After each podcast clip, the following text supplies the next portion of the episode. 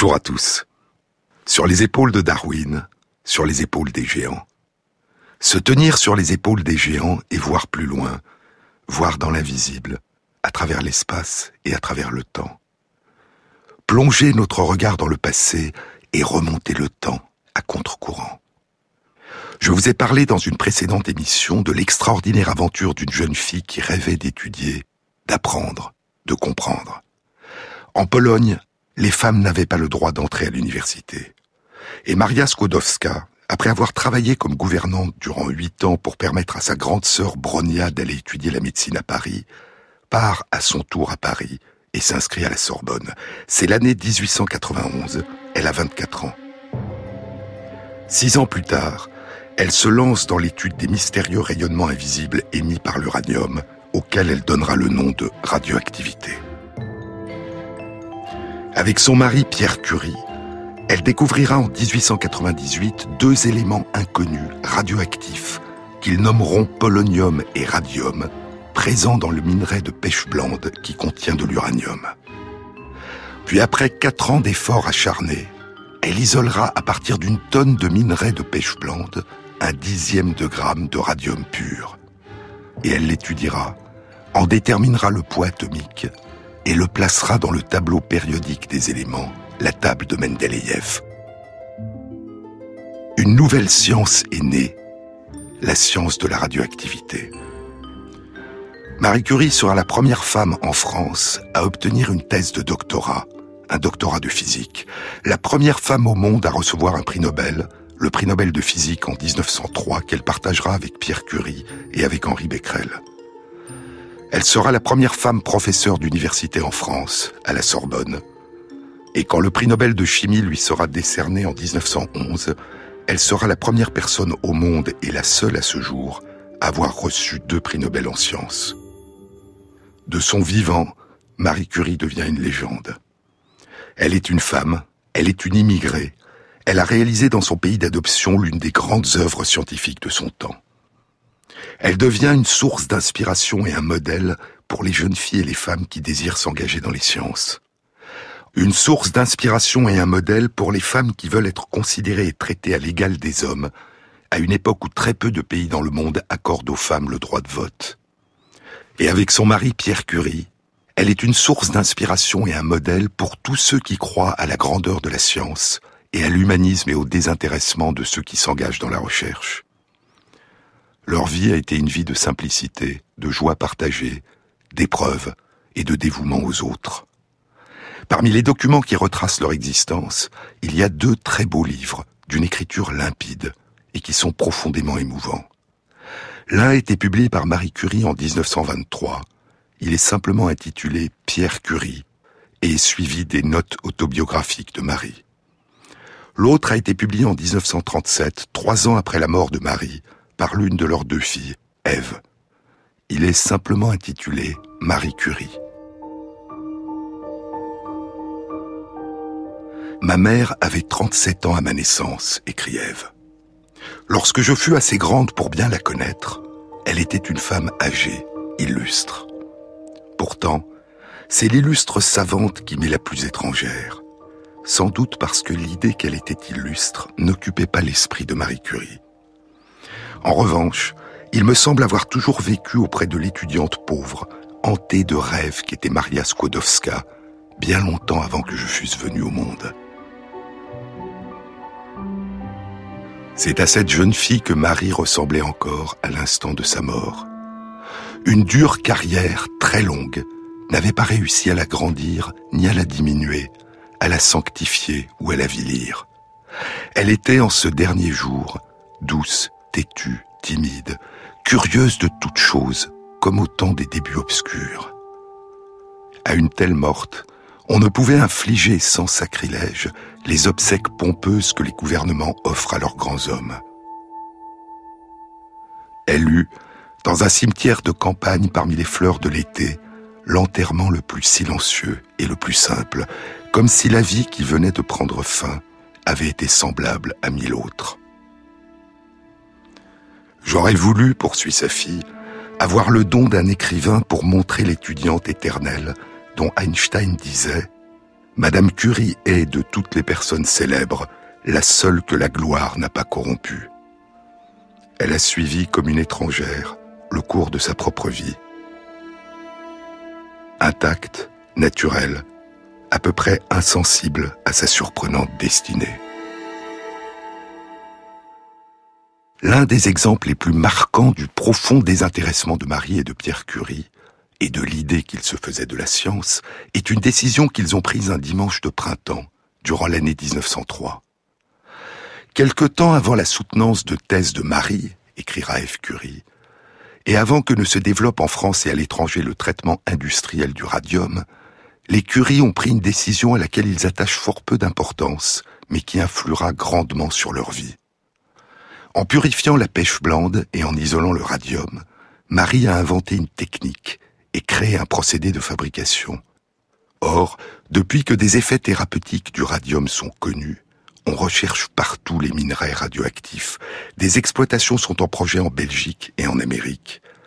Toutefois, les usines ne pourront produire le fabuleux métal que lorsque leurs ingénieurs connaîtront le secret de la préparation du radium pur.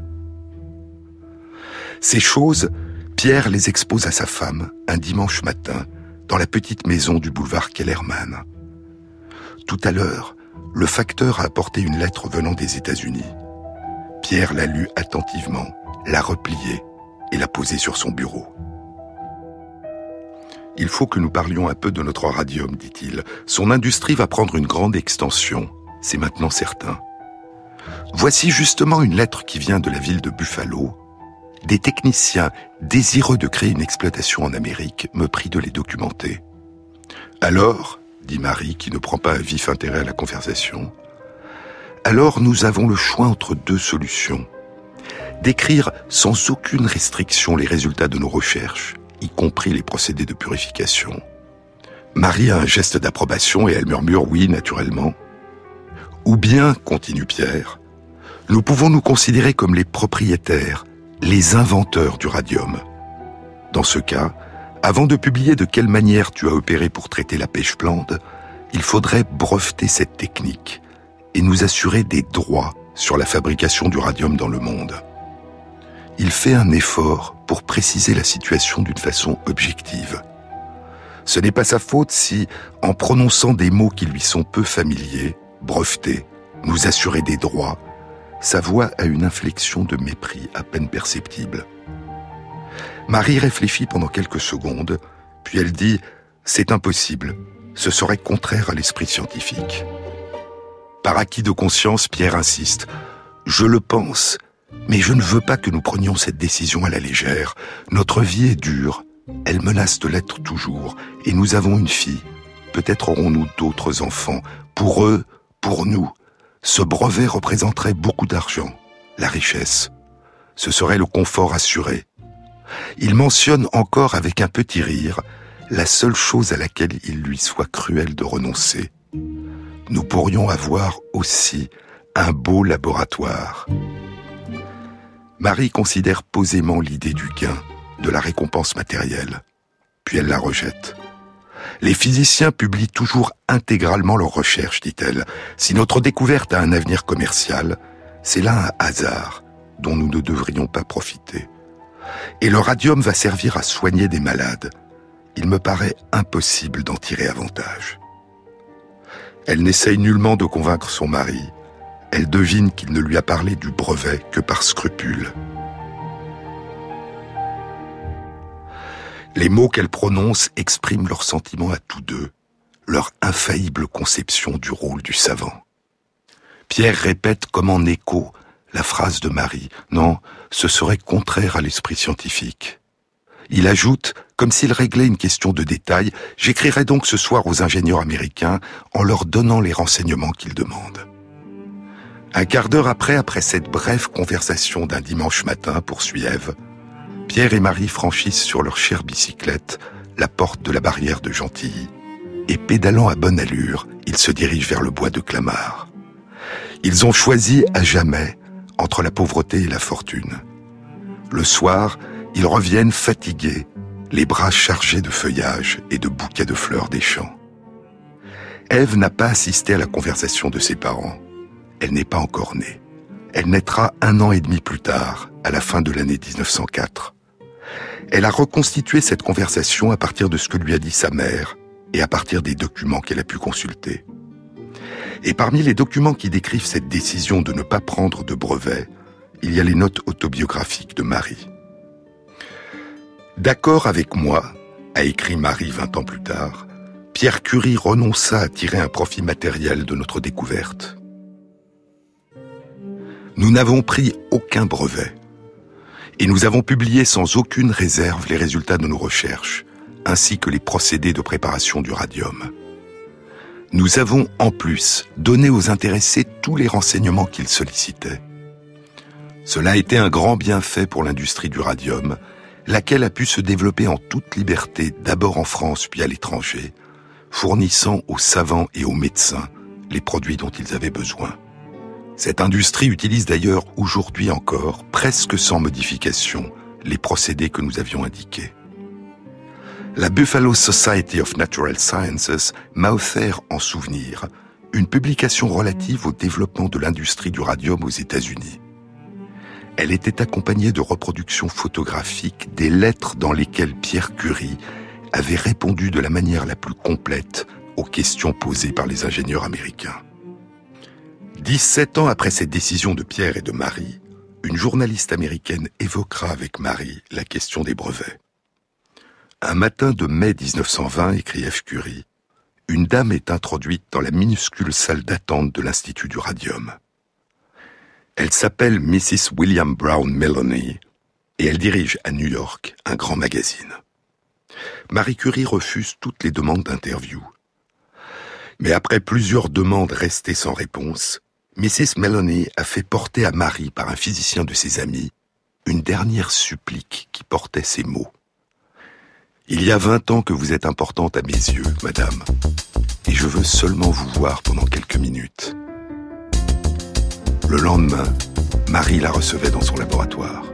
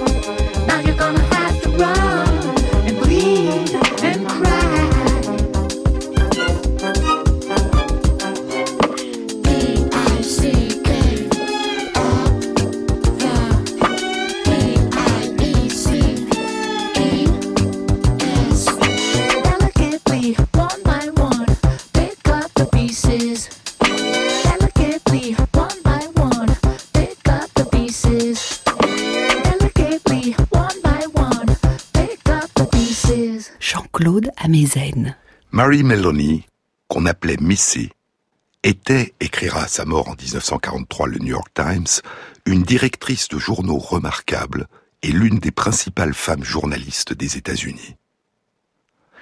Missy demandera à Marie Curie d'écrire une autobiographie. Et au lieu d'une autobiographie, Marie Curie écrira la biographie de son mari, qu'elle intitulera Pierre Curie, et à laquelle elle a simplement ajouté à la fin ses notes autobiographiques. J'espère, écrit Marie dans sa préface, que ce portrait de Pierre Curie n'est pas trop déformé et contribuera à maintenir son souvenir. J'espère aussi qu'il pourra rappeler à ceux qui le connaissaient les raisons pour lesquelles ils l'ont aimé. On m'a demandé, écrit Mary Meloni dans l'introduction du livre de Marie Curie, on m'a demandé de raconter pourquoi j'ai réalisé la campagne de don du radium pour Marie Curie et comment j'ai persuadé Madame Curie d'écrire ce livre. Madame Curie est la plus modeste des femmes. C'est seulement après de longs efforts de persuasion qu'elle a accepté de rédiger les notes autobiographiques présentes dans ce livre mais tant de choses sont restées non dites, non interprétées, que je ressens une obligation de dire un mot pour que l'on puisse mieux comprendre ce grand et noble caractère. Quelques semaines avant de prendre le bateau pour l'Europe, j'avais visité le laboratoire de M. Thomas Edison. Edison détenait plus de 1000 brevets, dont celui de l'ampoule électrique et du phonographe, et il avait fondé l'Edison General Electric Company, qui deviendra en 1892 General Electric. Edison est riche, poursuit Missy. Comme il devrait l'être, il possède tous les équipements qu'il désire. Il est aussi puissant dans le monde de la finance que dans le monde scientifique. Durant mon enfance, ajoute-t-elle, j'avais vécu près de la résidence d'Alexander Graham Bell.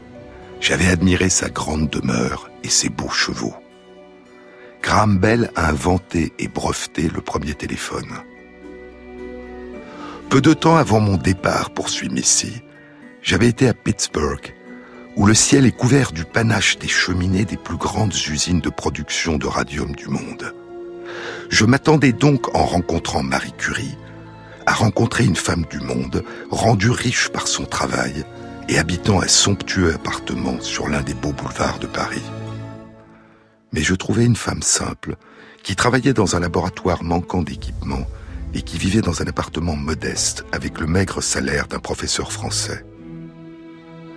C'est à l'Institut du Radium, créé à l'initiative de l'Université de Paris et de l'Institut Pasteur, qui comporte deux laboratoires, le laboratoire Curie et le laboratoire Pasteur, et qui est situé au numéro 1 de la rue qui a été nommée rue Pierre Curie, que Missy rencontre Marie.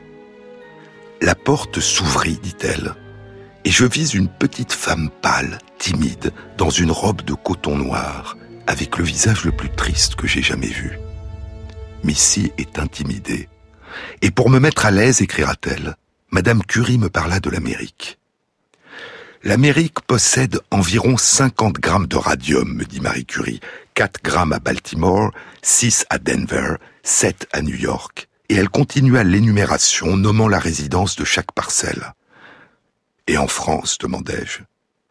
Mon laboratoire possède un peu plus d'un gramme de radium. Vous n'avez qu'un gramme de radium. Moi, oh, moi, je n'en ai pas du tout. Ce gramme appartient à mon laboratoire.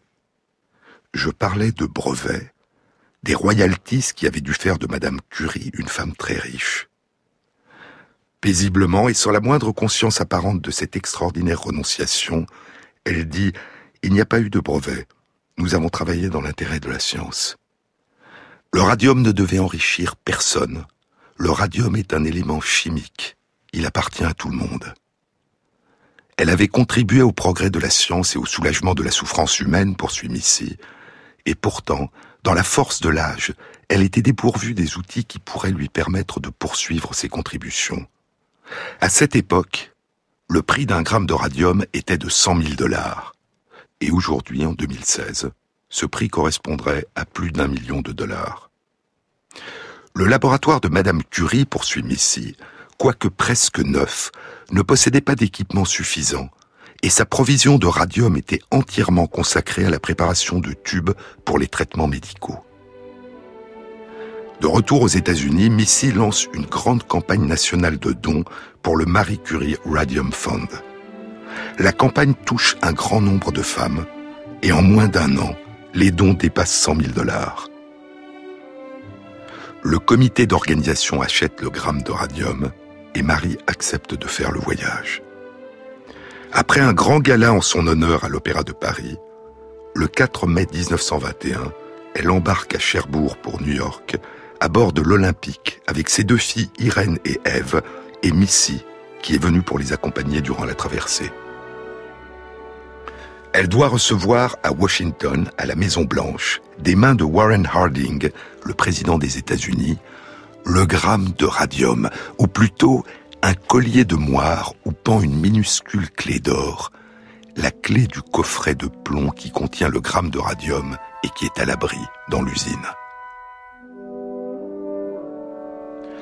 La nuit qui précédait la cérémonie à la Maison Blanche, écrit Missy, l'acte notifiant le don lui fut apporté.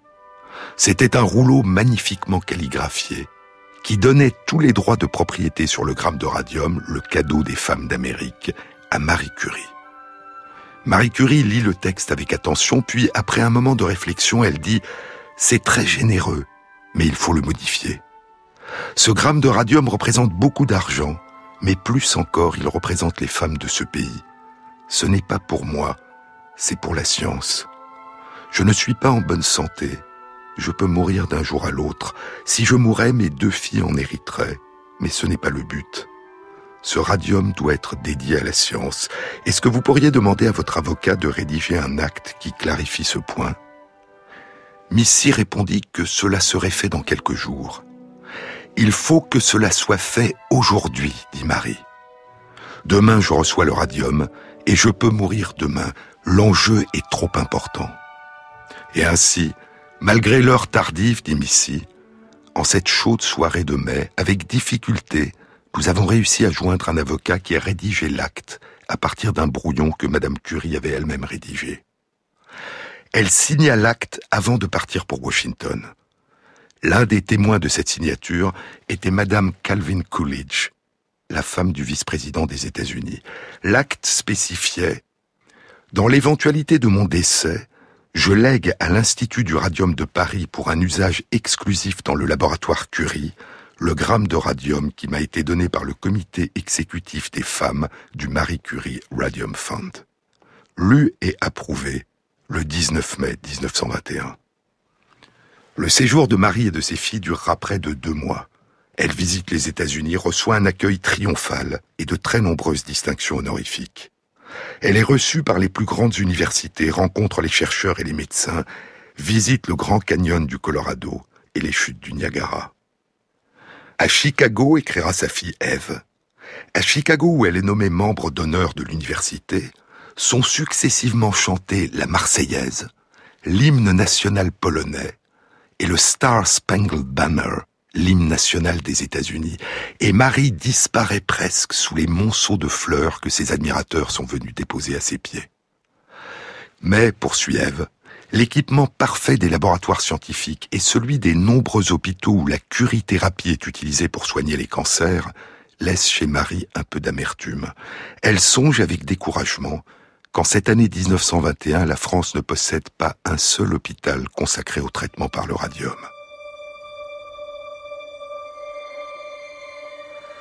La provision de radium qu'elle est venue chercher quitte l'Amérique sur le même paquebot qu'elle, bien à l'abri derrière les serrures compliquées du coffre-fort du bord. Et ce gramme symbolique inspire certaines réflexions sur la carrière de Marie Curie. Pour acheter la minuscule parcelle, il a fallu mendier sur toute l'étendue du continent. Comment ne pas être obsédé par l'idée qu'une simple signature apposée jadis au bas d'un brevet eût été autrement efficace? Comment ne pas songer qu'une Marie Curie riche, eût doté son pays de laboratoires et d'hôpitaux. Vingt années de lutte, de difficultés, n'ont-elles pas donné à Marie des regrets? Ne l'ont-elles pas convaincue qu'en dédaignant la fortune, elle a sacrifié à une chimère le développement de son œuvre? Dans de courtes notes autobiographiques rédigées à son retour d'Amérique, Madame Curie s'est posé ces questions, et elle y a répondu. Ainsi, écrit Marie, c'est à une fortune que nous avons renoncé en renonçant à l'exploitation de notre découverte, une fortune qui aurait pu, après nous, aller à nos enfants. Mais ce qui doit encore plus être pris en considération, C'est l'objection d'un grand nombre de nos amis qui ont affirmé, non sans raison valable, que si Pierre Curie et moi nous avions garanti nos droits, nous aurions pu acquérir les moyens financiers nécessaires à la création d'un institut du radium satisfaisant, sans nous heurter aux obstacles qui ont été un tel handicap pour nous deux et qui sont encore un handicap pour moi. Pourtant, je demeure convaincu que nous avons eu raison. L'humanité a certainement besoin d'hommes pratiques qui accomplissent le meilleur de leur travail pour en tirer un profit personnel sans oublier l'intérêt général. Mais elle a aussi besoin de rêveurs, pour qui la poursuite désintéressée d'un but est un tel impératif qu'il leur devient impossible de consacrer beaucoup d'intérêt à leurs propres bénéfices matériels. Sans doute, on pourrait dire que ces idéalistes ne méritent pas la richesse, puisqu'ils n'en ont pas eu le désir. Il me semble cependant qu'une société bien organisée devrait assurer à ses travailleurs les moyens d'accomplir un travail efficace, dans une vie débarrassée des soucis matériels, afin que cette vie puisse être librement consacrée au service de la recherche scientifique. Notre société, ajoutera Marie Curie, notre société où règne un âpre désir de luxe et de richesse ne comprend pas la valeur de la science. Avec mes grandes oreilles, loin j'entends les abeilles et tous les appareils. La vie fait des merveilles, de Maubeuge à Marseille, tous y sont les merveilles. Et de la tour Eiffel, j'entends même le soleil avec mes grandes oreilles.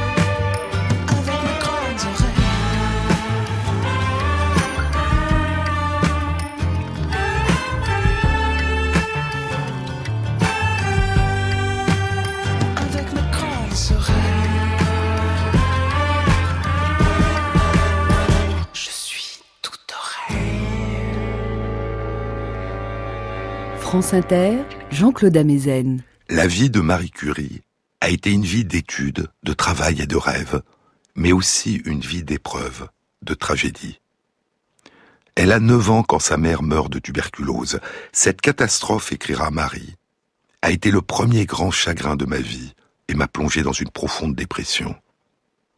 18 ans plus tard, au printemps 1894, Marie et Pierre Curie se rencontreront et tomberont amoureux l'un de l'autre. 12 ans plus tard, le jeudi 19 avril 1906, en début d'après-midi, en traversant la rue Dauphine près du pont Neuf, Pierre meurt écrasé par les roues d'un camion de 6 tonnes tiré par deux chevaux. Pierre a 46 ans, Marie a 38 ans. Elle est désormais seule avec leurs deux filles, Irène âgée de 9 ans et Ève âgée de 2 ans. Lorsque plusieurs semaines auront coulé, écrira leur fille Ève, Lorsque plusieurs semaines auront coulé, Marie, incapable d'évoquer ses malheurs devant des humains, perdue dans un silence, un désert qui la font parfois crier d'horreur, ouvrira un cahier gris et jettera sur le papier d'une écriture tremblante les pensées qui l'étouffent. Dans ces pages raturées, tachées de larmes, et dont ne sauraient être publiés que des fragments, elle s'adresse à Pierre, l'appelle, l'interroge. Elle tente de fixer chaque détail du drame qui les a séparés. Ce bref journal intime, le premier et le seul que Marie ait tenu, reflète les heures les plus tragiques de la vie de cette femme. Pierre, mon Pierre, écrit Marie dans le cahier gris, tu es là comme un pauvre blessé qui se repose en dormant. Ta figure est douce et sereine. C'est encore toi, enfermé dans un rêve dont tu ne peux sortir. Tes lèvres, que jadis j'appelais gourmandes, sont blêmes et décolorées. Ta petite barbe est grisonnante. On voit à peine tes cheveux, car la blessure commence là, et au-dessus du front, à droite, apparaît l'os qui a sauté. Oh, comme tu as eu mal, comme tu as saigné, tes habits sont inondés de sang. Quel choc terrible a subi ta pauvre tête que je caressais si souvent en la prenant de mes deux mains. J'ai baisé tes paupières que tu fermais avant que je les embrasse en m'offrant la tête d'un mouvement familier. Nous t'avons mis en bière samedi matin et j'ai soutenu ta tête pour ce transport. Nous avons mis le dernier baiser sur ta figure froide, puis quelques pervenches du jardin dans le cercueil, et le petit portrait de moi que tu appelais la petite étudiante bien sage et que tu aimais. C'est le portrait de celle qui avait eu le bonheur de te plaire assez pour que tu n'hésites pas à lui offrir de partager ta vie, alors que tu ne l'avais encore vue que quelques fois. Tu m'as dit bien souvent que c'est la seule occasion de ta vie où tu as agi sans aucune hésitation, avec la conviction absolue de bien faire. Mon Pierre, je crois que tu ne t'es pas trompé. Nous étions faits pour vivre ensemble, et notre union devait être. Ton cercueil est fermé, je ne te vois plus. Je n'accepte pas qu'on le recouvre de l'affreux chiffon noir, je le couvre de fleurs, et je m'assieds près de lui. On vient te chercher assistance attristée, je les regarde, je ne leur parle pas. Nous te reconduisons à Sceaux, et nous te voyons descendre dans le grand trou profond. Puis, affreux défilé de gens. On veut nous emmener, nous résistons. Jacques et moi, nous voulons voir jusqu'au bout. On comble la fosse, on pose les gerbes de fleurs, tout est fini. Pierre dort de son dernier sommeil sous la terre. C'est la fin de tout, de tout, de tout. Plus tard, Marie continuera de lui parler. On m'offre de prendre ta succession, mon Pierre, ton cours et la direction de ton laboratoire. J'ai accepté. Je ne sais si c'est bien ou mal. Tu m'as souvent dit que tu aurais voulu que je fasse un cours à la Sorbonne, et je voudrais au moins faire un effort pour continuer les travaux. Quelquefois, il me semble que c'est ainsi qu'il me sera le plus facile de vivre.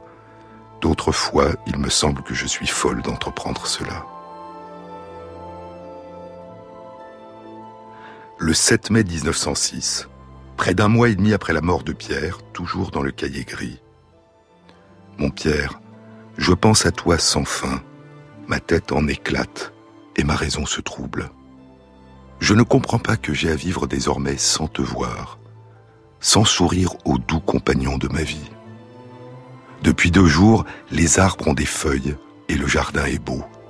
Ce matin, j'y ai admiré les enfants. J'ai pensé que tu les aurais trouvées belles et que tu m'aurais appelé pour me montrer les pervenches et les narcisses en fleurs. Hier, au cimetière, je n'arrivais pas à comprendre les mots Pierre Curie gravés sur la pierre.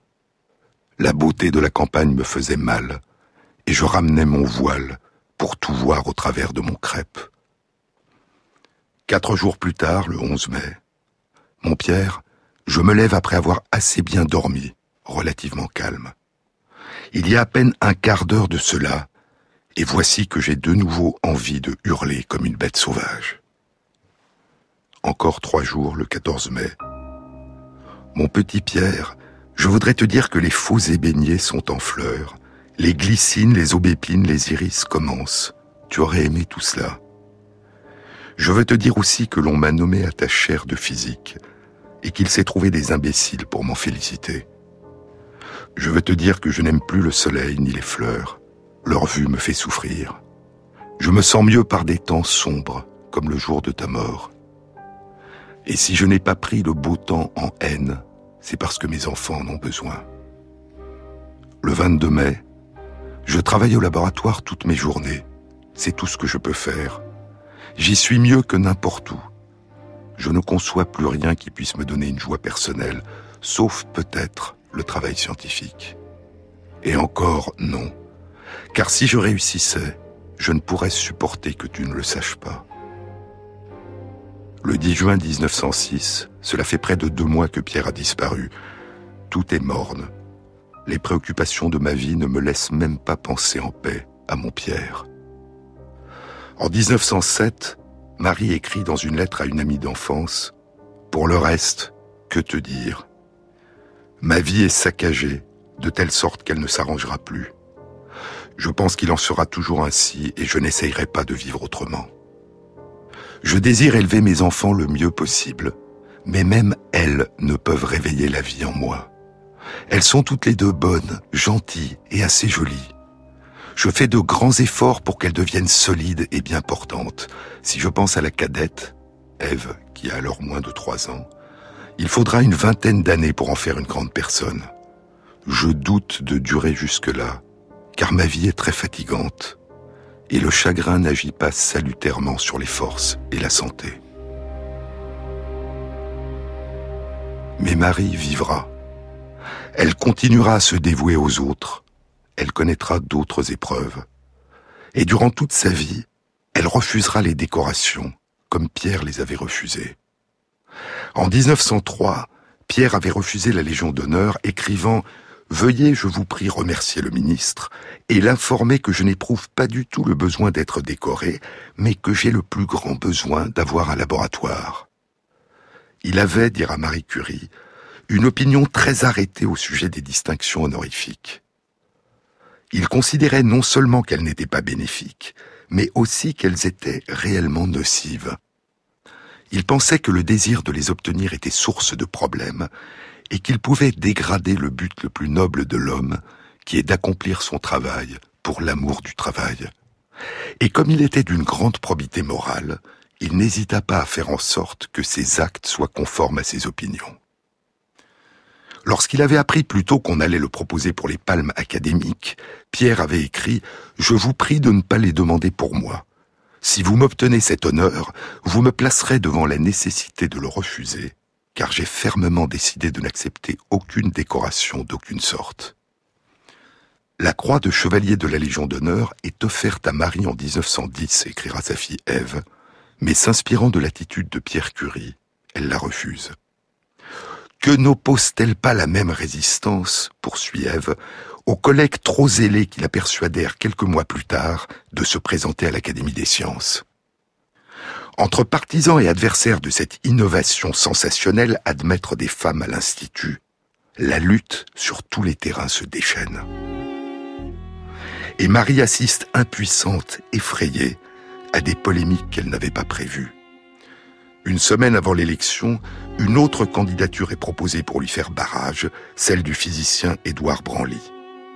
Le 23 janvier 1911, le jour de l'élection, le président de l'Académie dit très haut aux huissiers en ouvrant la séance Laissez entrer tout le monde, excepté les femmes. Il a manqué à Marie au premier tour une voix pour être élu et deux voix au second tour. Mais dans l'histoire des curies, poursuit leur fille, il semble que l'étranger corrige perpétuellement les gestes de la France.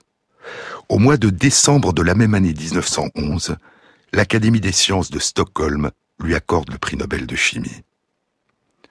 Mais cette même année 1911, un peu avant l'annonce du prix Nobel, une campagne de presse s'était déchaînée en France contre Marie Curie. En une seule rafale, écrit Ève, la méchanceté s'abat sur elle et tente de l'anéantir. Une campagne perfide se déchaîne à Paris contre cette femme de 44 ans, usée par un labeur écrasant. Ève ne raconte pas de quoi il s'agit. La presse accuse Marie et son ami le physicien Paul Langevin d'être amants. Paul Langevin est marié, il s'est de sa femme, et la presse se déchaîne. Une étrangère veut voler son mari à une honnête épouse française en pleurs. Marie avait été conduite au bord du suicide et de la folie, écrit sa fille, et ses forces physiques l'abandonnant, elle avait été terrassée par une maladie très grave. Mais retenons seulement de cette affaire, poursuit-elle, le trait le moins meurtrier mais le plus vil, celui qui visera Madame Curie tout au long de sa route. Chaque fois que l'occasion se présentera d'abaisser cette créature unique, comme au pénible jour de 1911, ou de lui refuser un titre, une récompense, un honneur, l'Académie des sciences par exemple, son origine lui est bassement reprochée. Traitée alors tour à tour de russe, d'allemande, de juive et de polonaise, elle est l'étrangère venue à Paris en usurpatrice, afin de conquérir abusivement une haute situation. Mais chaque fois que par les dons de Marie Curie la science est mise à l'honneur, chaque fois qu'en un autre pays on la fête, on lui prodigue des témoignages sans précédent, elle devient aussitôt dans les mêmes feuilles, dans les mêmes journaux et sous la signature des mêmes rédacteurs, l'ambassadrice de la France, la plus pure représentante du génie de notre nation. Avec une égale injustice, la naissance polonaise dont elle est fière est alors passée sous silence. Marie a refusé la Légion d'honneur en 1910, elle la refusera de nouveau en 1921, quand elle lui sera proposée avant son départ pour son voyage aux États-Unis. Mais ses intimes savent, écrit Ève, que si, en 1918, elle avait été proposée pour le grade de chevalier de la Légion d'honneur à titre militaire, elle aurait accepté le ruban.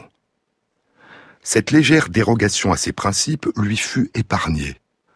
Beaucoup de dames reçurent des décorations, des rosettes. Ma mère n'eut rien. Et malgré des services assez exceptionnels, personne ne songea à épingler une petite croix de soldat sur la robe de Marie Curie.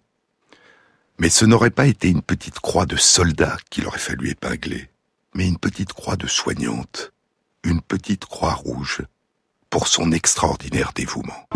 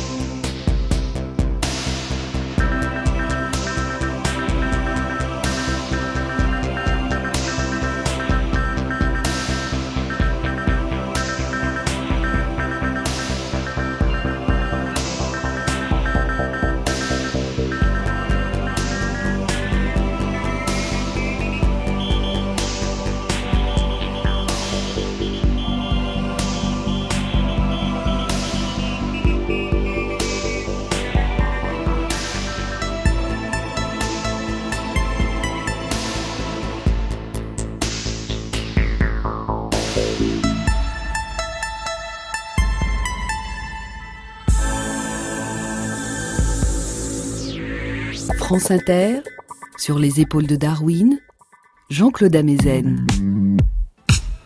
Le 1er août 1914, Marie Curie écrit à ses filles Irène et Ève qui passent leurs vacances en Bretagne Chère Irène, chère Ève, les choses semblent tourner mal. Nous attendons la mobilisation générale d'un moment à l'autre. Ne vous affolez pas. Soyez calme et courageuse. Si la guerre n'éclate pas, j'irai vous retrouver lundi. Sinon, je resterai ici et je vous ferai venir aussitôt que ce sera possible.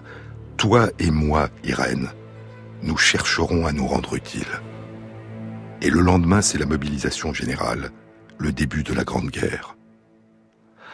Les rayons X permettent de découvrir et de localiser par transparence, en voyant à l'intérieur du corps, les objets métalliques qui y ont pénétré, les balles de fusil et les éclats d'obus. Mais il n'y a que très peu d'appareils en France, et les hôpitaux de campagne et les ambulances en sont dépourvus. Et dès le début de la guerre, il y a un nombre considérable de blessés. Les travaux de Marie n'ont jamais porté sur les rayons X, écrira sa fille Ève, mais à la Sorbonne, elle leur a chaque année consacré plusieurs cours. Elle connaît admirablement la question. Elle prévoit ce que l'horrible carnage réclamera. Il faut créer des postes de radiologie, encore et encore. Elle crée, aux frais de l'Union des femmes de France, la première voiture radiologique. Dans une automobile ordinaire, elle a disposé un appareil de Röntgen et une dynamo qui, actionné par le moteur de la voiture, fournit le courant nécessaire. Ce poste mobile complet circule d'hôpital en hôpital dès août 1914. Marie Curie équipe 20 voitures radiologiques qu'on appellera les petites Curie. Des 20 voitures que Marie met en service, écrit Ève, elle en conserve une pour son usage personnel, une Renault à nez plat, carrossée comme un camion de livraison.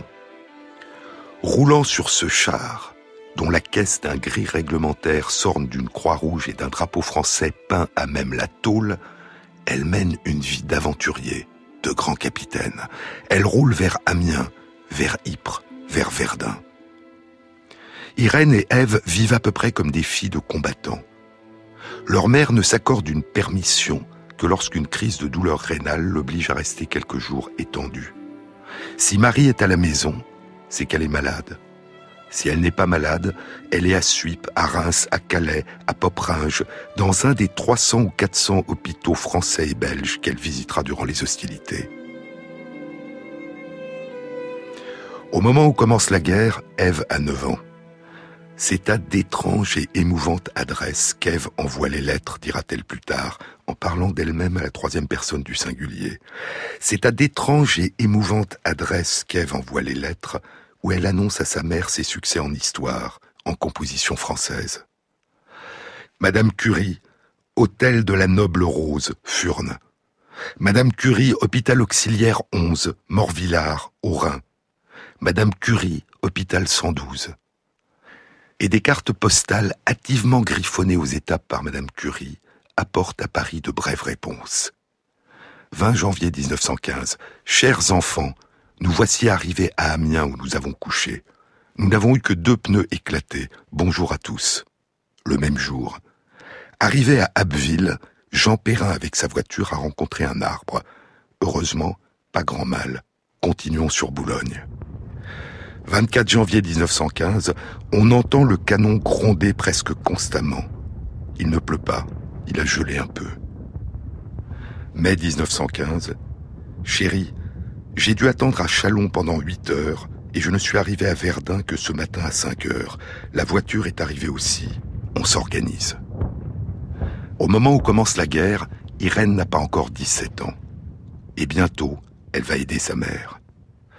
À 17 ans, dit sa sœur Ève, elle s'est initiée à la radiologie sans renoncer toutefois au certificat de licence et au cours à la Sorbonne. Elle a d'abord été manipulatrice pour sa mère, puis elle a reçu des missions. Marie l'envoie dans les hôpitaux et trouve naturel qu'Irène, chargée de responsabilités pour lesquelles elle est bien jeune, séjourne dans la zone des armées, à Furnes, à Hochstadt, à Amiens. Une intime camaraderie lie Madame Curie à l'adolescente. Marie n'est plus solitaire. elle peut maintenant s'entretenir de son travail et de ses soucis personnels avec une collaboratrice, une amie. En plus des 20 voitures radiologiques, les petites curies, Marie Curie a équipé 200 salles de radiologie dans les hôpitaux qui traitent les blessés. Plus d'un million de blessés de guerre seront soignés dans ces lieux. Et entre 1916 et 1918, Marie Curie formera 150 infirmières radiologues. Et tout en donnant toutes ses forces au service de son pays d'adoption, elle n'a pas cessé de penser à son pays d'origine, la Pologne. Le 5 août 1914, elle a écrit à Irène Le pays polonais est occupé par l'Allemagne. Qu'en restera-t-il après leur passage? Je ne sais rien de ma famille. Six mois plus tard, le 1er janvier 1915, dans une lettre à Paul Langevin, je suis résolu à mettre toutes mes forces au service de ma patrie d'adoption, ne pouvant servir actuellement mon infortunée patrie d'origine, baignée dans le sang après plus d'un siècle de souffrance. Et un an après la fin de la guerre, en décembre 1920, dans une lettre à son frère Joseph Skodowski, ainsi nous, nés dans la servitude, enchaînés dès le berceau, c'est un vers de Pan Tadeusz, un poème épique du grand poète polonais Adam Mickiewicz. Ainsi nous, nés dans la servitude, enchaînés dès le berceau, nous aurons vu cette résurrection de notre pays à laquelle nous rêvions. Nous n'espérions pas vivre cet instant nous-mêmes, nous pensions qu'il ne serait peut-être donné qu'à nos enfants de le voir, et il est là. Il est vrai que notre pays a payé cher ce bonheur, et qu'il aura encore à le payer. Mais peut-on comparer les nuages de la situation actuelle avec l'amertume et le découragement qui nous auraient étreints si, après la guerre, la Pologne était demeurée enchaînée et divisée en tronçons? Comme toi, j'ai foi en l'avenir. Elle gardera toujours dans son cœur son pays natal. En 1929, durant un second voyage aux États-Unis, après une nouvelle campagne de dons organisée par la journaliste Missy, Mary Melanie, elle recevra un autre gramme de radium des mains du président des États-Unis, Herbert Hoover. Et elle le donnera à l'Institut du radium de Varsovie, fondé en 1925 et que dirige sa sœur Bronia. Elle gardera toujours, en plus de sa foi dans l'avenir, un émerveillement intact pour la science, l'émerveillement de sa jeunesse. Je suis de ceux, dira-t-elle en 1933, à l'âge de 66 ans, alors qu'il lui reste un an à vivre, je suis de ceux qui pensent que la science a une grande beauté. Un savant dans son laboratoire n'est pas seulement un technicien, c'est aussi un enfant placé en face des phénomènes naturels qui l'impressionne comme un conte de fées.